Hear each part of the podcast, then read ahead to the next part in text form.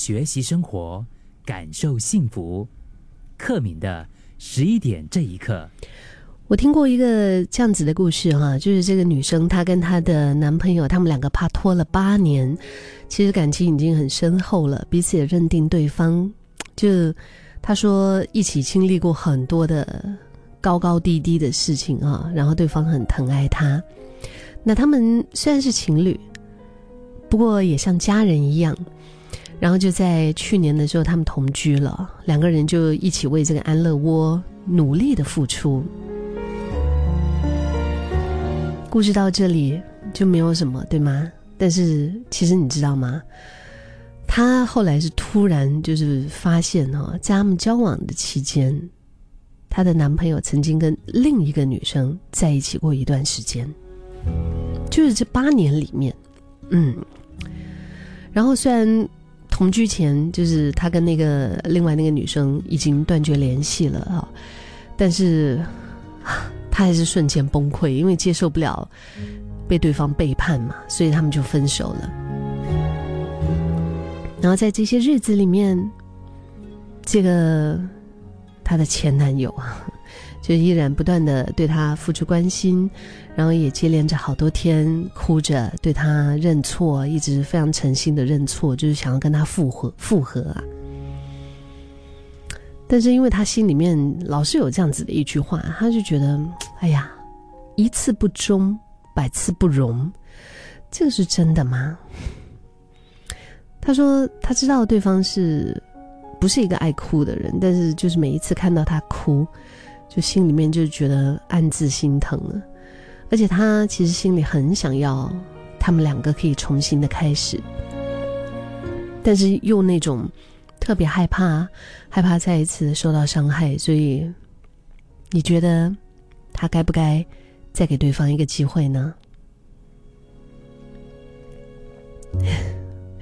今天是 Joseph ask 还是 Josephine ask？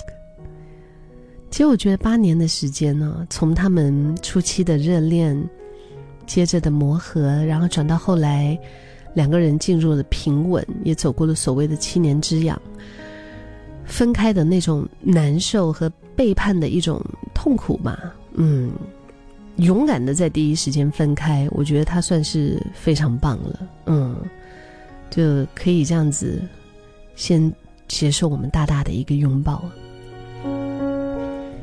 其实人与人之间因为信任而产生好感，就是互相的相信和互信而交心，信任破碎，这个关系也就破裂了。嗯，背叛这个东西对于信任呢，它是属于一种毁灭性的伤害，就好像你看到那个，你知道我们有时候在。酒店的大堂啊，或者是一些很漂亮的晚宴的那种现场，看到它那个顶灯啊，那种水晶玻璃灯，不是很美吗？很精致，很闪耀。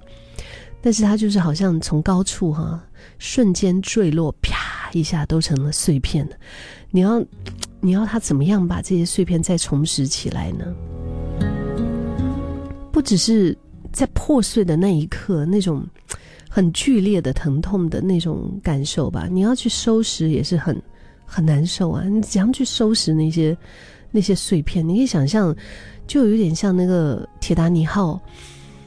它那个船不是在摇的时候，那个他们跳舞那个大厅那个水晶灯，整个啪这样子碎下去。如果你要还要选择就是去跟他复合或者是原谅的话，你要把那个。那个碎片一片一片的这样子拾起来，甚至是手也会流血，心也会流血。真的，即便是重组，它可能也是会存在着一些裂裂缝吧。而且在未来的日子里，可能会在很多个晚上，嗯，因为这种不够牢固的信任，会让你睡也睡不好。在本来应该平稳日常的生活当中，心里面也会浮现很多的一些担心和焦虑，哪怕对方什么都没做，可是你就会心里面就会有这种担心和焦虑，然后就会不信任对方，两个人的相处也会变得很辛苦。虽然说八年的时间很长，可是未来的时光不是更长吗？以前那些日子，他也不是，就是他也不是白白过，他不是虚度的。可不可以留下好的部分，舍弃不好的那些？即便是以后的所有的事情，我们没有办法预测，但是我觉得还是可以鼓励你，就是勇敢的、更勇敢的踏出去尝试。它有可能是一片更广阔的天空，有着各式各样多变而且富有创造性的样貌。其实我也没有办法告诉你应该怎么样选择才是正确，但是我觉得想跟你说的就是，你永远都有选择权，你永远都有选择权，你的世界也不是剩下一个他，所以不必在第一时间就是强迫自己做出决定，但是记得要按时吃饭、睡觉，然后把自己的需求放到第一位。回复这种日常规律的生活，然后接着静静的觉察，问问自己的内心，因为我觉得你的心会给你答案，你的内心会指引你方向，还是要相信自己永远值得好好的被对待和值得拥抱幸福。嗯，也希望你有一天可以早日就是遇见。完全属于你的幸福。不知道为什么哈，现在突然间就想到这首歌，我们一起来听一听他们疗愈的歌声。告五人好不容易送给你。